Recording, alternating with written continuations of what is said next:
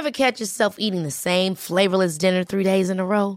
Dreaming of something better? Well, HelloFresh is your guilt-free dream come true, baby. It's me, Kiki Palmer. Let's wake up those taste buds with hot, juicy pecan-crusted chicken or garlic butter shrimp scampi. Mm. Hello Fresh. Stop dreaming of all the delicious possibilities and dig in at HelloFresh.com. Let's get this dinner party started.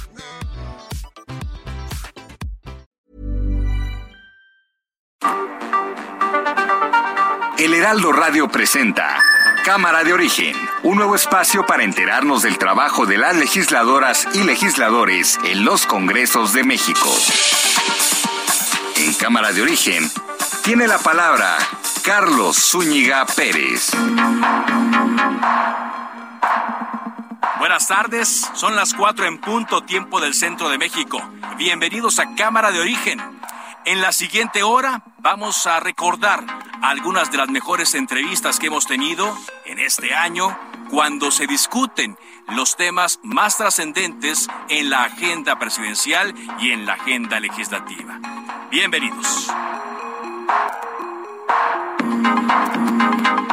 Resumen de noticias. El presidente de la mesa directiva de la Cámara de Diputados, Sergio Gutiérrez Luna, desistió de su denuncia penal contra seis consejeros del INE. Cabe recordar que el diputado inició una demanda penal ante la Fiscalía General de la República por considerar que el INE incurrió en delito al posponer la consulta de revocación de mandato por el recorte presupuestal hecho por los propios diputados. Por la mañana, el presidente Andrés Manuel López Obrador celebró la decisión del legislador morenista. Qué buena actitud del presidente presidente de la Cámara de Diputados reflexiona a partir de que hay una inconformidad Mañana habrá una audiencia para analizar la petición de la extitular de la Sede Sol Rosario Robles, quien busca seguir su proceso penal en prisión domiciliaria.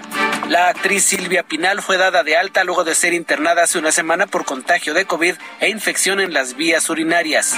Luego de que por el repunte de casos de COVID-19 se pospuso el concierto de Los Ángeles Azules, programado para despedir el año este viernes, las autoridades de la Ciudad de México anunciaron que la presentación podría realizarse el 14 de febrero le informó Ángel Arellano Peralta. Muy buenas tardes. Fabiola Ramírez, ganadora de la medalla de bronce en los Juegos Paralímpicos de Japón, la primera para México. Es para mis papás, para mí misma y el tercero para todos ustedes que me han apoyado siempre y que me quieren mucho y que yo también los quiero mucho. Ricardo Anaya. Yo me presento a declarar, pero que sea el mismo día, a la misma hora ante el mismo juez que tus dos hermanos, Pío y Martín López Obrador. ¿No será que no puedes proceder en contra de tus dos hermanos porque el dinero que están recibiendo en esos videos en realidad era para ti? ¿Qué le respondería a Ricardo Anaya? Pues que ya este, haga lo que considere más conveniente y que asuma su responsabilidad. Nada más que le quede muy claro, lo sabe, lo que pasa que es chueco, hipócrita que yo no persigo a nadie, yo no soy de malas entrañas. Tenía yo este, preparado un sobrevuelo, pero la recomendación que nos hace de la Secretaría de la Defensa es que no conviene por la situación del clima. En Hidalgo se desploma el helicóptero de la Marina en el que viajaba el secretario de Gobierno de Veracruz.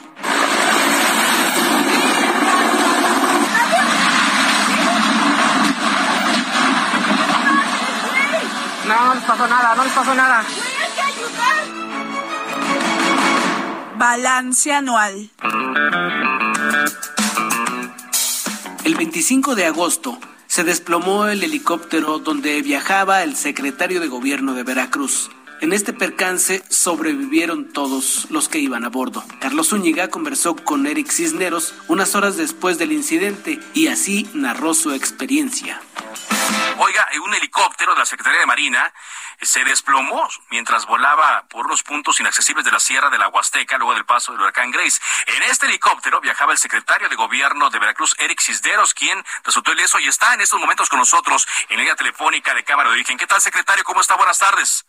Buenas tardes, un saludo a todos y agradecerles a las muestras de solidaridad que hemos tenido por este lamentable accidente que sufrimos hace unas horas. Y bueno, estábamos en un recorrido con el señor almirante Santiago Morgado, comandante de la primera región naval, el, ingeniero Raúl Uzla, que es el responsable de la Comisión Federal de Electricidad en, la, en el estado de Veracruz, y habíamos terminado una reunión con el señor presidente de la República, precisamente evaluando los daños y eh, los acuerdos para los trabajos de reconstrucción y, y atención a la emergencia en, en Jalapa y del aeropuerto del Encero nos trasladamos a un municipio del estado de Hidalgo, eh, Agua Blanca de Iturbide, ya en coordinación también con las autoridades de Hidalgo, el señor gobernador y el señor secretario de gobierno de Hidalgo,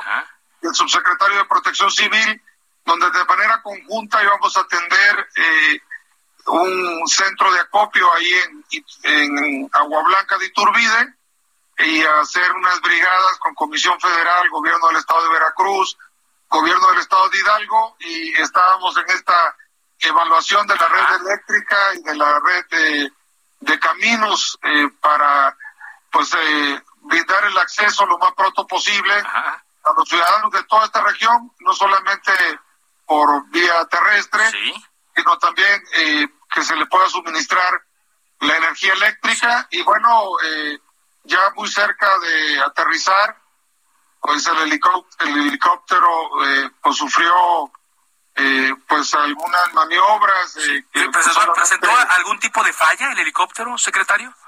Pues sería muy aventurado de mi parte decirlo. yo pienso que no, porque el helicóptero iba descendiendo de manera vertical.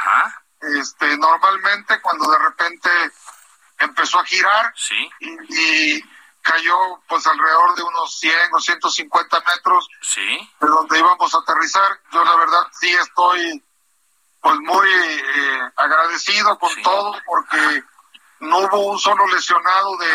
¿Pero usted se encuentra bien? ¿No tiene golpes? ¿No presenta algún tipo de, herida? Bueno, un servidor está bien. Eh, estoy con algunos golpes en una mano. Sí un este pie eh, también y, y bueno con un eh, golpazo este un desplome así pues tenemos alguna eh, molestia en las cervicales sí ya lo revisaron sí precisamente me acaban de terminar de valorar aquí en un hospital del estado de Hidalgo en Tulancingo. Hemos tenido pues la atención. Aprovecho para agradecerle al señor gobernador del estado de Hidalgo, al señor secretario de gobierno, al señor secretario de salud del estado de Hidalgo, quien ha estado pendiente no solo de un servidor, sino de todos los compañeros que veníamos en el helicóptero, prácticamente todos elementos de Marina, exacto. encabezados por su comandante de la región número uno, el almirante Santiago Morgado. Que, todos están, todos están ilesos. Pero entonces usted no escuchó nada de, algún tipo de ruido extraño, los pilotos no mencionaron algo antes de, abordar, o durante esos momentos eh, que se ven desde afuera muy tensos, no me imagino adentro cómo se vivió, secretario. No, eh, fue un vuelo muy tranquilo de Jalapa de aproximadamente una hora, sin ningún contratiempo, sin ninguna... Eh, situación se pudiera percibir con alguna inestabilidad en el helicóptero, algo muy, muy tranquilo. Un vuelo. Oiga, ¿este vuelo no, no era el que iba a tomar el presidente? ¿Nunca se manejó o se consideró que el presidente tomara este helicóptero? No, él iba a volar sobre otra región de, ah. de, de Veracruz, entiendo que sobre la región de la costa y parte del Totonacapan, que es distinto a la región que nosotros venimos a atender, que era la parte de la de la Huasteca Baja.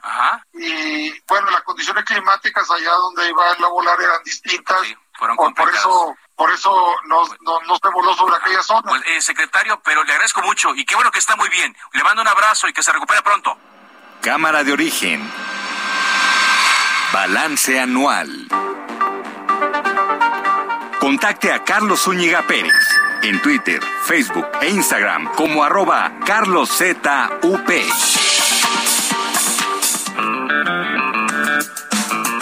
El 12 de noviembre, Carlos Zúñiga entrevistó al coordinador del PAN en el Senado, Julen Rementería, quien presentó una iniciativa que plantea crear la ley del Fondo de Apoyo a la Maternidad. Además, Carlos Zúñiga le preguntó sobre la senadora Marta Márquez, quien renunció a su militancia. También hablaron de la senadora suplente Judith Fabiola Vázquez Saúd, quien tras unos días de haber rendido protesta, se pasó a la bancada de Morena. El coordinador de los senadores del PAN, Julián Rementería, presentó una iniciativa que plantea crear un fondo de apoyo a la maternidad. Está con nosotros en línea telefónica. Senador, ¿qué tal? ¿Cómo le va? Muy buenas tardes. Hola, muy buenas tardes. Me da mucho gusto saludarte y saludar a todo el auditorio. A ver, platíquenos un poco sobre esta iniciativa que, eh, pues, a todas luces se ve muy loable, pero ahorita le pregunto sobre su viabilidad. ¿Pero de qué se trata? Bueno, es una iniciativa que propone una la creación de una ley nueva y la modificación de dos. Una que es la, la creación de la ley del Fondo de Apoyo a la Maternidad, así la denominamos, y reforma la ley de la asistencia social y la ley la ley orgánica de administración pública federal. ¿Y qué es lo que propone? Bueno, pues de lo que habla es precisamente de garantizar a todas las mujeres en situación de vulnerabilidad, esta es los que están en situación de calle, violencia o, violación, el acceso y ayuda médica y psicológica también, y también así como los refugios, la manutención, capacitación para el trabajo y el empleo temporal, desde el momento en que sepan que están embarazadas. Esto es una ley que van, por supuesto, dedicado a aquellas mujeres que por esta situación de violencia o de, violación o de situación de calle y que estén embarazadas y que decidan ellas en su libertad continuar con su embarazo y no interrumpirlo. Entonces, bueno, no hay en este momento un apoyo eh, franco, real para este tipo de mujeres y bueno, pues lo que estamos proponiendo es que pudiera existir. Que pudiera existir. Eh, ¿Cuánto, cuánto eh, sería un apoyo inicial, eh, senador, para estas mujeres? No, no estamos hablando de una cantidad específica, de lo que estamos hablando es que a través de los DIF, de la federación, de los estados y de los municipios, fueran apoyados por el Fondo Este de Apoyo a la Maternidad, creado precisamente a partir de esta ley, y que sería administrado desde luego por el Sistema Nacional para el Desarrollo Integral de la Familia. La intención de esto es que pueda haber estos centros de, de atención en todo el país como un organismo de asistencia, de apoyo y que genere también información necesaria para las mujeres embarazadas y luego, bueno, que puedan también darles capacitación para aquellas que así lo deseen, eh, para que puedan poco a poco encontrar eh, la posibilidad de salir adelante y apoyarlas desde, bueno, desde que están en esta condición hasta el alumbramiento y un año posterior al alumbramiento, ¿no? Ahora, senador, eh, estoy platicando con Julián Rementería, coordinador de los senadores de El PAN. Se habla aquí de un fondo. Recordemos que, pues, eh, hay como una versión a esto, hablar de fideicomisos, fondos, etcétera, y cosas también que no se propongan desde este gobierno. ¿Qué viabilidad hay de que se pueda discutir y de que se pueda llevar a cabo esto? Pues mira, yo creo que como lo mencionaste, eh, tiene el sentido de esta iniciativa pues no podría, no debería meritar controversia ni discusión. De lo que estamos hablando es de la mujer cualquiera que tenga en estas condiciones, que esté embarazada y que ella misma en absoluta libertad decide, yo no quiero interrumpir mi embarazo, ¿quién la ayuda? En este momento no hay quien la ayude de manera real. Entonces, ¿de dónde se quiere tomar el recurso? Por supuesto, de, de la Secretaría de Hacienda para crear llamémosle como quieran. Si no le quieren llamar fondo, pues que lo llamen como lo quieran llamar, pero al final que se pueda, en todo caso, conseguir el espíritu, que es el apoyo a las mujeres embarazadas y que no tienen quien las apoye y que dice, bueno, yo sí quiero, porque no todas tienen nada más pues la razón del embarazo a partir de una violación. Hay hay otro tipo de condiciones que también existen y que al final de cuentas, bueno, pues si quieren tener a su bebé, bueno, pues que tengan quien les pueda apoyar. Me parece que eso hoy no está contemplado tal cual como una política mm, social para este tipo de personas, para mujeres en estas condiciones, y que me parece que debiera ser considerado. Bueno, no quisiera eh, dejar eh, que se vaya, senador, eh, para preguntarle un tema que surgió en las últimas horas. se habla de una renuncia al PAN de una senadora, de Marta Márquez, y también de una senadora suplente que se pasó a Morena. ¿Cuál es la condición de estas dos legisladoras y cómo queda su bancada? Bueno, yo quisiera primero hablar de la de la suplente. Esa es una condición estrictamente temporal, porque la, la senadora titular regresará con nosotros para mediados de diciembre. Ella, por razones de condiciones, en el, digamos que en las reglas eh, de nuestro partido para contender a un puesto, eh, digamos que intrapartidista, tuvo que pedir licencia.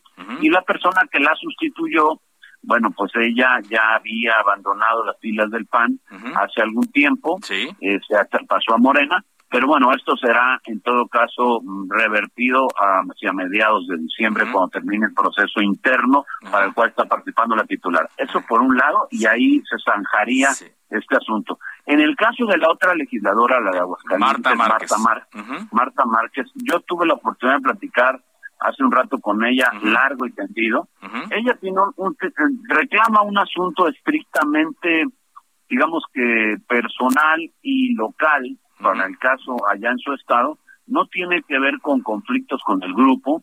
Yo le pedí, yo le pedí y ella aceptó que me diera la oportunidad de platicar. Eh, ella va a regresar a Ciudad de México el próximo miércoles eh, para poder platicar con ella y entonces, bueno, ver si eventualmente la decisión ya no tiene, la decisión de la participación en el partido ya no tiene reversa, vamos, ya no tiene vuelta atrás, pues por lo menos que pudiera valorar la posibilidad de seguir en el grupo, o como tenemos algunos legisladores que no son, que no, no, necesariamente son, militantes. miembros del partido, no son militantes del partido.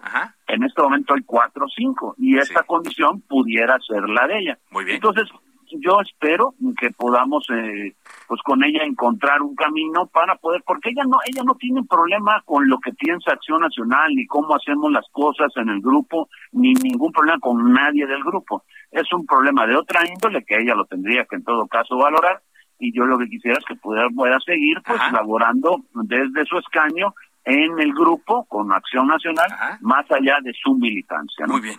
Muchas gracias senador Julián Rentería al contrario, muchas gracias a ti, muchas gracias a todo el auditorio por escuchar. Gracias. Usted está escuchando Cámara de Origen, Balance Anual. Ese mismo día, 12 de noviembre, Carlos Zúñiga platicó con la senadora Marta Márquez, quien ofreció más detalles del porqué de su renuncia al partido Acción Nacional justamente está con nosotros en la línea telefónica de Cámara de Origen aquí en Heraldo Radio, la senadora por Aguascalientes, Marta Márquez. ¿Qué tal? ¿Cómo le va? Muy bien, eh, Carlos. Buenas tardes. a la orden. Bueno, no sé si alcanzó a escuchar la última parte de la conversación con Julián Rementería. Me dice que tuvo una plática. Eh, muy, muy franca, honesta, larga eh, con él y que, bueno, va a valorar el seguir formando parte del grupo parlamentario. Pero para nuestro auditorio, Marta Márquez, ¿por qué después de 18 años renuncia a la militancia en el PAN? Sí, sí, que no son solo 18, son 18 de militancia, pero yo fui una niña que creció en el PAN. Yo desde desde niña participaba en el PAN y es por eso que quizá muchos panistas como Marco Cortés y algunos otros más en Aguascalientes no entienden mi manera de pensar. Eh, yo desde niña veía que estar en el PAN era para luchar, para transformar a México, para nunca permitir la corrupción, luchar contra toda injusticia. Y mm, hoy no lo veo, tristemente. Eh, hay dos razones, una de carácter nacional y otra local, como decía mi compañero, ex compañero Julen. Y este, pues bueno, la nacional es eh, ver, observar durante tres años como senadora el deterioro eh, que sufre nuestro país, el daño a las instituciones y que el PAN no haga eh, lo suficiente como oposición para rescatar al país, para salvar al país. Esa es la razón en el ámbito nacional. Y en el ámbito local es este la corrupción que se ha instalado en Aguascalientes en una administración municipal panista. Eh, yo no llegué a ser senadora para solapar corrupciones. Sí. Eh, y, y, y, yo represento a los ciudadanos de Aguascalientes y tengo un compromiso con ellos y quedarme sería ser cómplice porque además hay una liga muy directa entre el Comité Ejecutivo Nacional y, y, estos personajes de Aguascalientes que hoy le hacen daño al erario municipal. Pero, eh, digamos, el PAN es una institución, ¿no? Y está hecho también. Está eh, ahora eh, integrado por personas. ¿Esta diferencia es directamente con Marco Cortés, el actual dirigente nacional del PAN? Pues él tiene hoy la responsabilidad. Eh, no todo es su culpa, pero sí creo que está llega, eh, su, su paso por la dirigencia hizo llegar al límite a acción nacional se hacen cosas se hacen cosas y se solapan y se premian cosas impensables como estos diputados que eh, que se hicieron pasar por indígenas o por migrantes.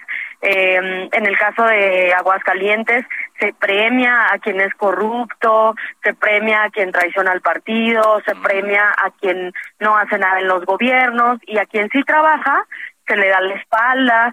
Yo he sido víctima de violencia política en Aguascalientes y nunca me defendieron y, un largo etcétera. Eh, yo le dije ayer a Marco, no todo lo que pasa en el PAN es tu culpa, tú eres un ser humano al cual aprecio, respeto, pero sí es tu responsabilidad. O sea, hoy es su responsabilidad y no le interesa, es sí es cínico porque no tiene una actitud de, de de presidente de una institución tan noble como es el PAN y como le dije en la carta que le entregué este eh, Acción Nacional, su historia, su congruencia no merecen estar representados por un grupo de personas corruptas eh, que que utilizan todo lo que hicieron muchas personas, Manuel Gómez Morín, Efraín González Luna, y, que ellos hoy se cuelguen esa medalla a nombre de todos los que construyeron el PAN y, y, encima hagan corrupción. Lo que más me duele es, es, eso. Es eso, senador. Pero el próximo, el próximo año hay elecciones y se renueva la gobernatura de Aguascalientes. Le pregunto directamente, ¿esto tiene que ver directamente con la elección para gobernador? ¿Y usted está interesada, estuvo interesada o en algún momento quiso ser candidata del PAN a la gobernatura de Aguascalientes? Sí, claro, yo lo manifesté y Marco fue a fue a Aguascalientes como un Judas a negarme. Un medio le preguntó, el Heraldo de hecho, le preguntó que si yo no, porque él mencionaba a otras dos personas, y el medio le pregunta, Marta Márquez no, y, y me negó, dijo, no, no me lo ha manifestado, y yo creo que es, pues es malo como dirigente, o sea, no dices que no, dices que sí, ¿no? Que bienvenidos todos, no solo Marta, sino todos. O sea, yo no le pido que esté de mi lado, pero que no me violente y que no me minimice. Ahora, eh, pues eh, es, que, el PAN está, dividido en, en, Aguascalientes, ¿no? Digo, se ha mencionado también a la diputada en todo el país, Jiménez, Antonio Martín del Campo, eh, hay, se sabe una fractura entre Teresa Jiménez y el actual gobernador Martín Orozco. Vaya, hay muchas diferencias en el panismo hidrocálido ¿Cómo van a ganar entonces eh, en medio de esta fractura? Eso fue lo que yo planteé, yo denuncié corrupción, corrupción, yo denuncio corrupción eh, hace poco menos de un mes y, y planteé que nos sentáramos todos a la mesa a dialogar porque realmente lo que está en juego es el daño que se le hace a las familias de Aguascalientes. Yo te quiero decir que en Aguascalientes eh, acciones del gobierno municipal, como por ejemplo endeudar al ayuntamiento, al municipio a 30 años, como por ejemplo que las familias de Aguascalientes estén pagando cinco mil pesos al mes de agua.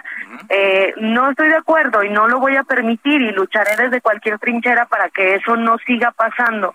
Entonces, yo denuncié eso y yo llamé al diálogo, ese diálogo no se da. Yo ayer le pregunto a Marco que cómo le iba a hacer para que Aguascalientes saliera unido, o sea, todavía en el afán de construir y él me excluye diciendo que, que, que él lo está viendo, o sea, como diciéndome lo estoy viendo, pero sin ti, no te preocupes. bueno, nos adelantaba ya eh, Julián Rementería que le pidió en esta plática, bueno, considerar continuar en este grupo parlamentario. Sin embargo, puede ocurrir también que se acerquen de otros partidos políticos con usted al, ver esta posibilidad, a ver la exposición y su experiencia, eh, senadora. ¿Consideraría esto también? Sí, yo quiero estar tranquila y bien en lo personal porque eso es un valor en la política. Eh, el, valor que tiene una persona debe ser lo más importante, como el valor que tienen los ciudadanos, cualquier persona. Y mm, este, yo voy a ir tomando decisiones con mucha calma, decisiones bien pensadas y decisiones que beneficien a las familias de Aguascalientes. Yo tengo comunicación con, con todos los coordinadores de los grupos parlamentarios, además una buena relación, además un respeto que me he ganado por la lucha eh, por la salud y creo que eso me lo respetan y, y sí pedí su respaldo, pero únicamente eso, eh, han mostrado solidaridad, eh, lo cual agradezco y, y la decisión pues eh, se irá tomando con mucha calma y, y pensando en las familias de Aguascalientes. Muy bien. Muchas gracias, eh, senadora, por esta conversación. Gracias, hasta Gracias pronto. por. Marta Márquez, senadora por Aguascalientes. Cámara de origen. Balance anual. Contacte a Carlos Zúñiga Pérez en Twitter, Facebook e Instagram como arroba carloszup. Vamos a una pausa. Regresamos a Cámara de Origen, Balance Anual.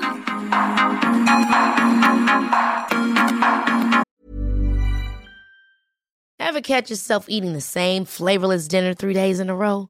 Dreaming of something better? Well, HelloFresh is your guilt-free dream come true, baby. It's me, Kiki Palmer. Let's wake up those taste buds with hot, juicy pecan-crusted chicken or garlic butter shrimp scampi. Mm. Hello Fresh. Stop dreaming of all the delicious possibilities and dig in at HelloFresh.com. Let's get this dinner party started.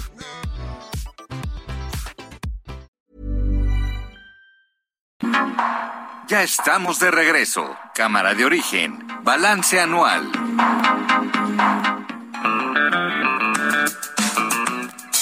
El 8 de septiembre, el diputado local de la Ciudad de México, Giancarlo Lozano, conversó con Carlos Zúñiga en torno a su decisión de renunciar a la bancada del PRD para integrarse a la de Morena.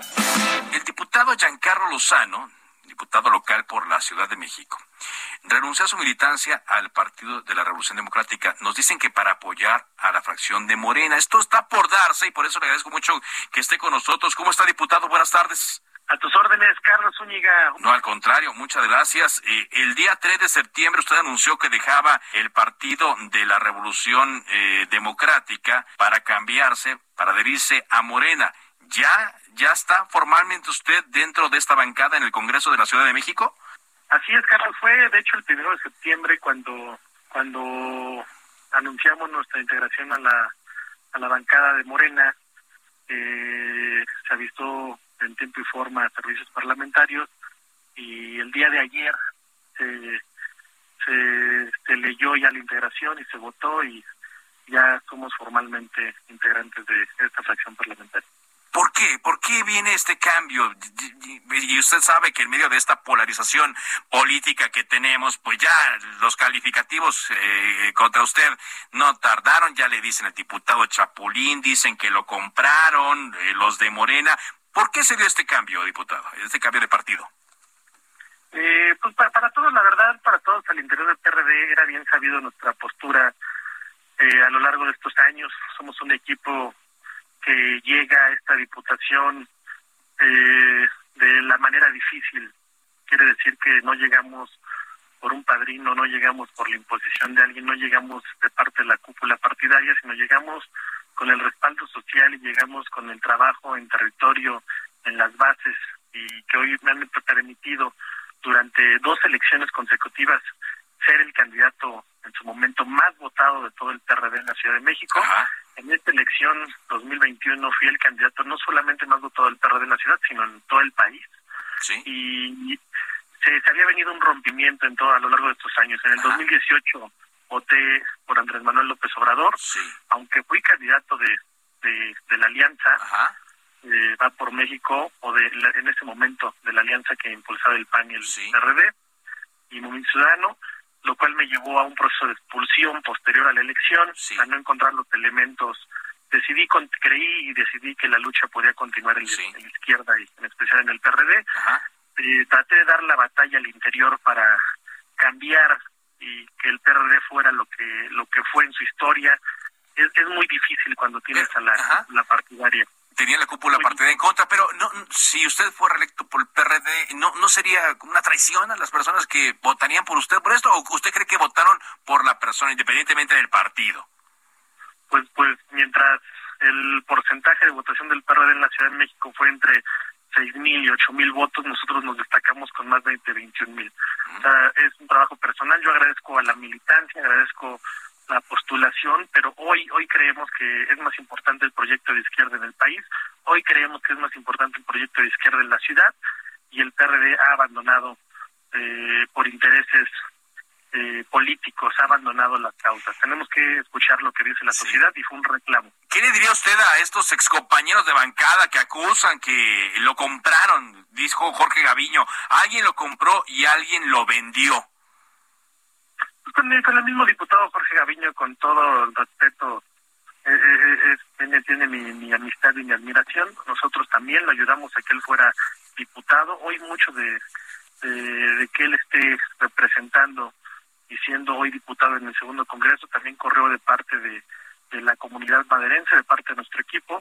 Yo no yo no voy a voy a, a llegar a las a las descalificaciones personales, que les vaya bien, que al PRD le vaya bien, ojalá y encuentre su lugar en la historia, ojalá y se reencuentre con la ciudadanía y que les vaya bien. Yo sé, yo empezaré a hacer mi labor, mi, mi trabajo para el cual fui electo. Yo regresaré a Gustavo Madero a cumplirle a la gente que confía en mí y como lo he dicho en otras entrevistas, dedicaré mi tiempo y mi esfuerzo a que tengamos la primera mujer presidenta de este país. En este caso, Claudia Sheinbaum. ¿Usted apoyará a Claudia Sheinbaum como banderada de Morena a la presidencia de la República? Hoy la veo como la, la mujer más destacada. Creo que el país está listo para que la encabece una mujer, para que presida una mujer. Y vemos en ella a una mujer de una lucha de izquierda, vemos en ella a una mujer que ha demostrado con, con trabajo que está preparada y, y está calificada para este cargo. Muchas gracias. Agradezco, Carlos. Muchas gracias. Diputado Giancarlo Lozano, ahora diputado de Morena eh, por el Congreso de la Ciudad de México Usted está escuchando Cámara de Origen, Balance Anual. El pasado 9 de julio, un juez federal vinculó a proceso al hoy diputado federal del PRI, Ildefonso Guajardo, por su probable responsabilidad en el delito de enriquecimiento ilícito, luego de que la FGR lo acusó de contar con recursos que no reportó oportunamente en sus declaraciones. Carlos Zúñiga habló con el también exsecretario de Economía sobre estas acusaciones.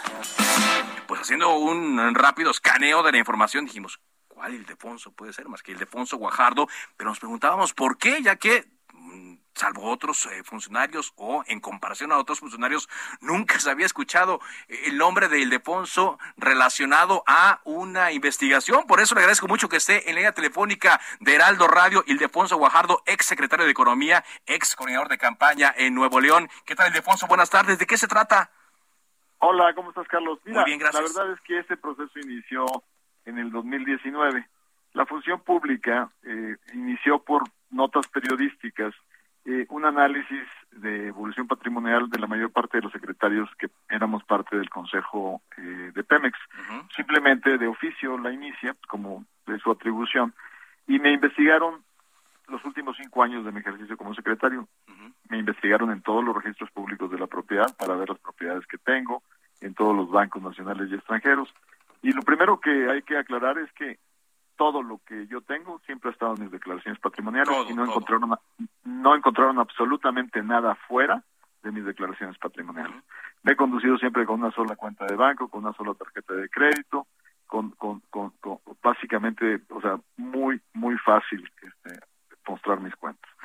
eh, me, en diciembre 16, después de haberme investigado un año completo, me comunicaron que el resultado del análisis de evaluación eran cinco observaciones que en el año 2015, en el 2014, había recibido cuatro cheques por 700 y pico mil pesos, que de quién eran y por qué. Sí. Le dije, como no vieron mi manifestación inicial, cuando antes de arrancar la secretaría hice al iniciar la secretaría, yo ahí en observaciones puse que mi hermano Julio Guajardo me debía 800 mil pesos. Y les demostré que esos cheques eran de Julio Guajardo, mi hermano. Segunda observación, que había recibido 400 mil pesos en una transferencia. ¿De quién era la transferencia?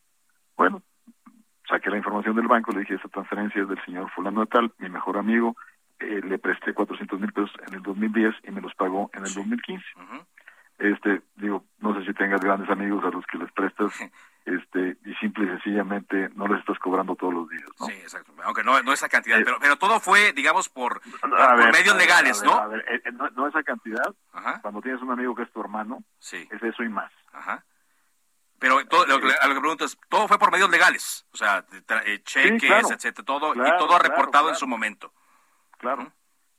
El segundo, el tercero, que tenías que tenías un depósito en efectivo de 50 mil pesos en tu cuenta de cheques y 60 mil pesos que pagaste en efectivo en tu cuenta de banco. Eh, ¿De dónde salieron esos 110 mil pesos?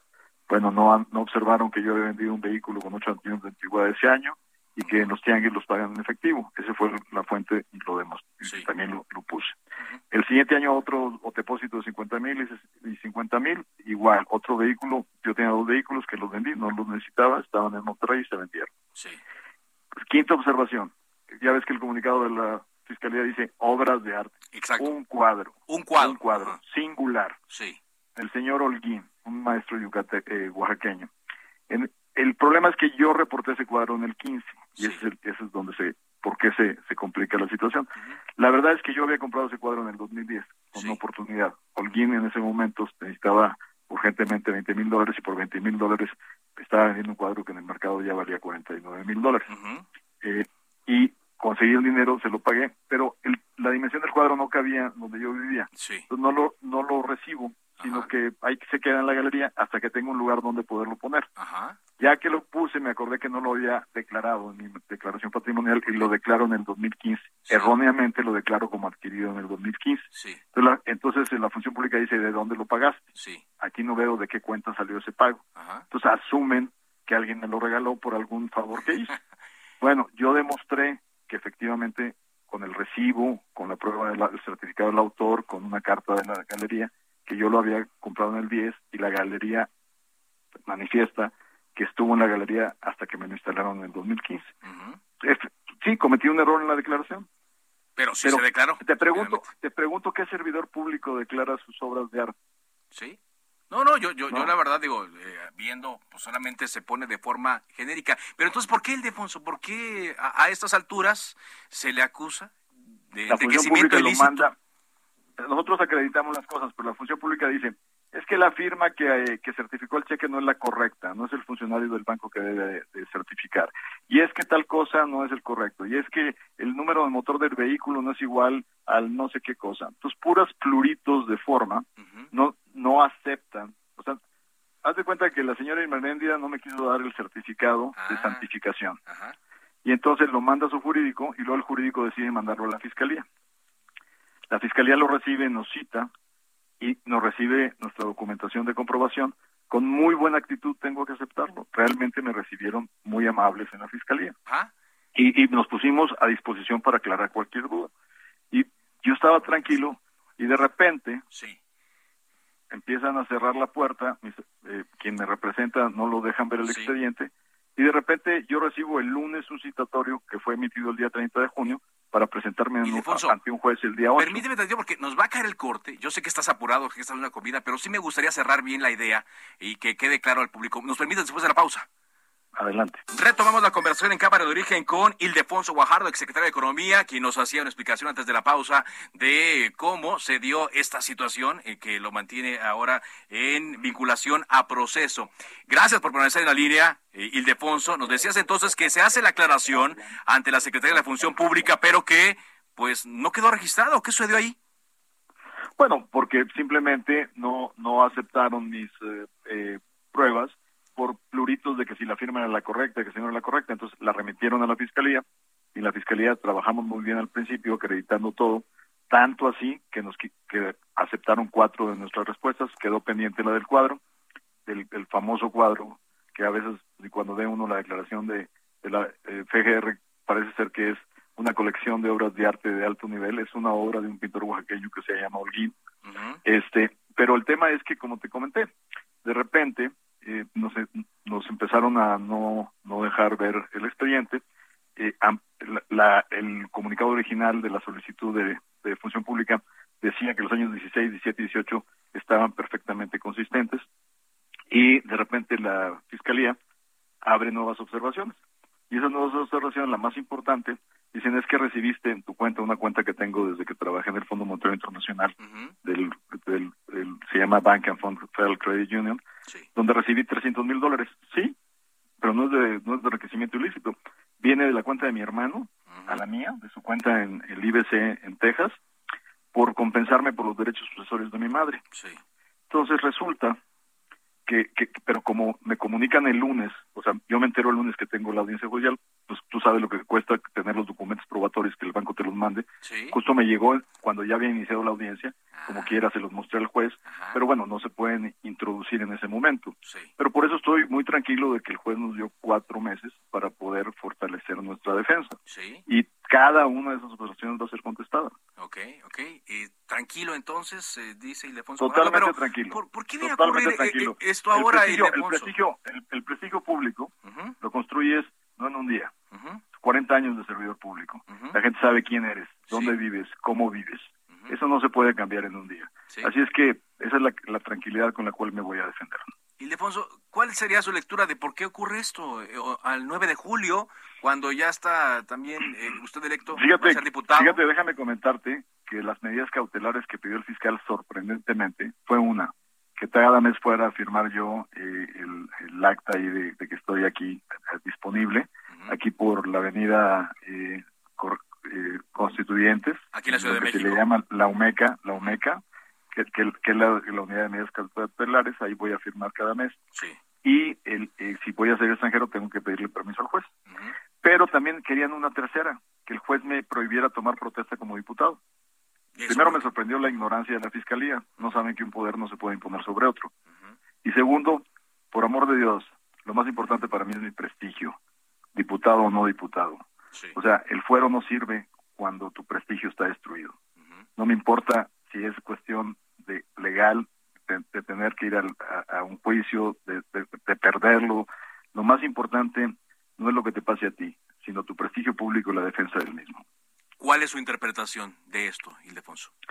Pues, dado lo que pidió la Fiscalía, pues parecería que es persecución política. ¿Tal cual persecución política? ¿Por qué? Pues, pues por mi participación en la campaña contra Morena en Nuevo León y por y porque ahora voy a ser parte de la oposición en el Congreso de la Unión va a ser parte de la oposición en el Congreso. ¿Es un mensaje entonces para usted y para quizá otros que van a tomar protesta? Pues yo creo que agarraron una a, uno que les gustó agarrar para mandar el mensaje de que el que se ponga este muy duro en la oposición, pues todos tienen las fragilidades, sobre todo cuando se tiene la autoridad para investirlos, ¿no? ¿Pero esto lo amedrenta a usted? No, no me amedrenta porque como te digo, lo más importante es el prestigio personal. Nada de enriquecimiento ilícito entonces, nada. A ver, o sea, por amor de Dios, o sea, estamos hablando de temas que, iniciaron con 50 mil pesos de depósito, con transferencias de 400 mil, con un cuadro este que fue registrado, o sea, por amor de Dios. Y ya después, de repente, de la noche a la mañana, introducen nuevos elementos que también están justificados, que también se pueden justificar y demostrar. Muy bien, Ildefonso Guajardo. Entonces, usted sigue aquí en el país. Me decían que usted se puede desplazar por todo el país sin problema. Sí, la única restricción es que cada mes tengo que estar firmando en la OMECA eh, de Avenida Constituyentes y eh, que para salir del país tengo que pedirle permiso al juez. Y aunque usted lo dice que lo que le importa más es su prestigio, está firme en tomar eh, protesta como diputado federal para la siguiente legislatura el 1 de septiembre. Así es. Muy bien, Defonso Guajardo, pues le agradecemos mucho que nos haya tomado esta llamada. Eh, sabemos de sus actividades, sabemos que está tomando también otras llamadas de otros medios. Gracias por este espacio para Heraldo Radio. Hasta luego, gracias a ustedes. Buenas tardes, pues ahí está. Ildefonso Guajardo, ex secretario de Economía, dice es persecución política porque va a formar parte de la bancada de oposición en la siguiente legislatura. Usted está escuchando Cámara de Origen, balance anual.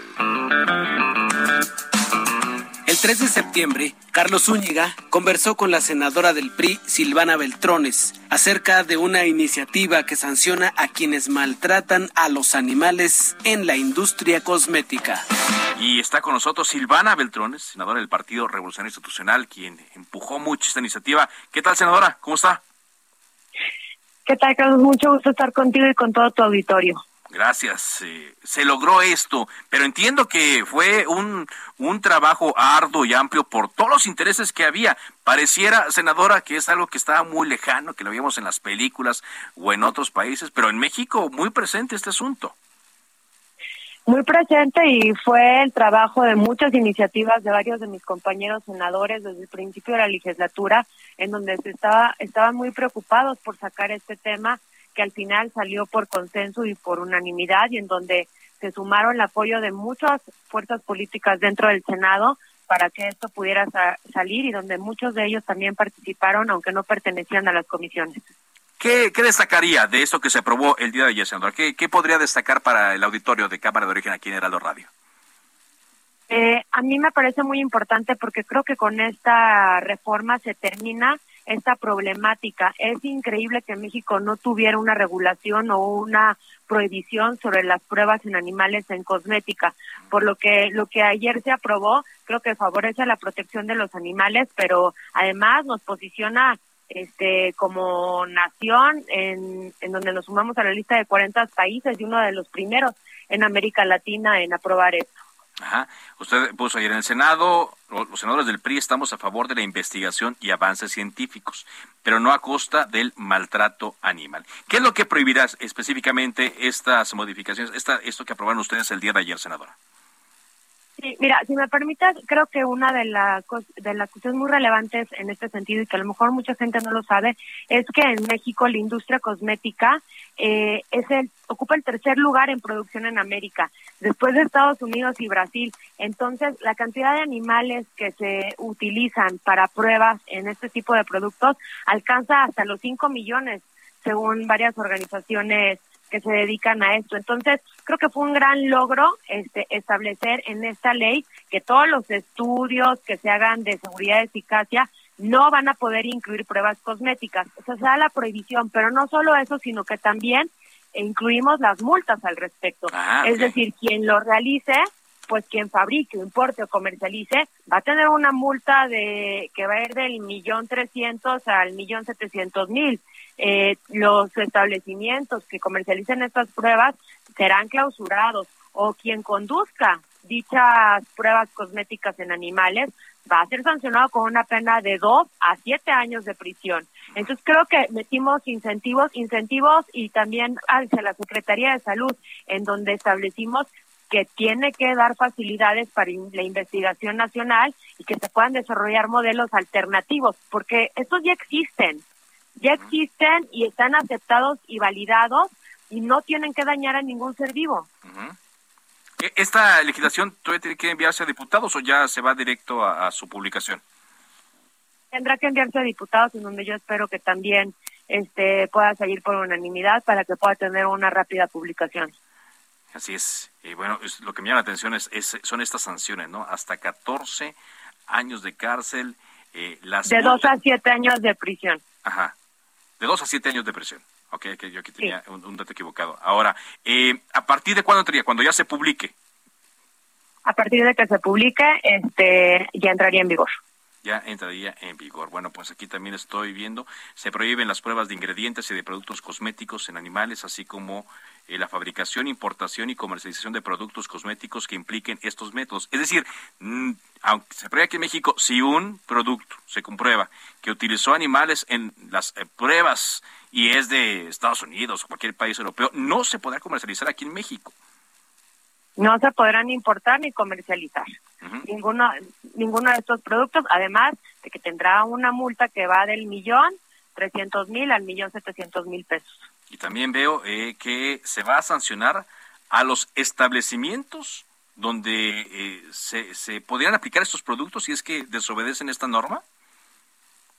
Sí, va a tener una clausura temporal o definitiva, según la, la gravedad.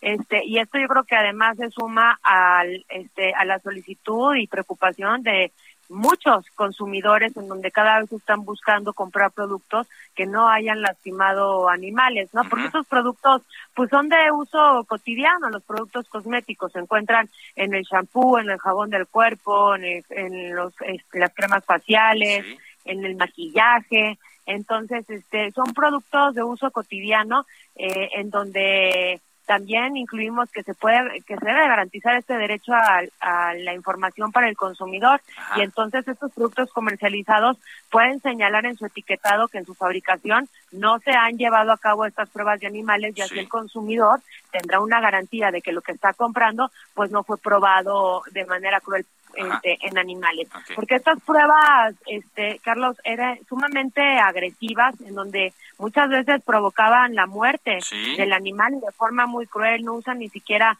analgésicos, sirven para medir el grado de irritación, inflamación de alergias de enojos y piel o hay reacciones en donde hay envenenamiento, los animales tienen llagas, causan ceguera, están con la piel viva, tienen úlceras, este diversos padecimientos en donde muy probablemente causaba la muerte de millones de animales. Muchas secuelas. ¿Fue difícil? ¿Hubo resistencia de la industria cosmética para esto? ¿Hubo mucho cabildeo?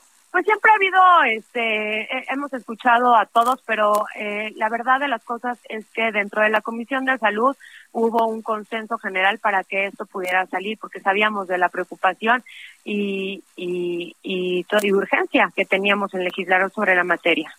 Pues le agradezco mucho que nos haya platicado esto. Enhorabuena por este logro que pone a México a la altura de otras naciones y pues ojalá sea la primera de varias conversaciones aquí en Cámara de Origen. Muchas gracias. Me encanta, gracias por el espacio. Silvana Beltrón es senadora del Partido Revolución Institucional. Cámara de Origen. Balance anual. Se nos terminó el tiempo de este programa especial de Cámara de Origen Balance 2021. Buenas tardes, ¿es cuánto? Se cita para el próximo programa. Cámara de origen, a la misma hora, por las frecuencias de El Heraldo Radio. Se levanta la sesión.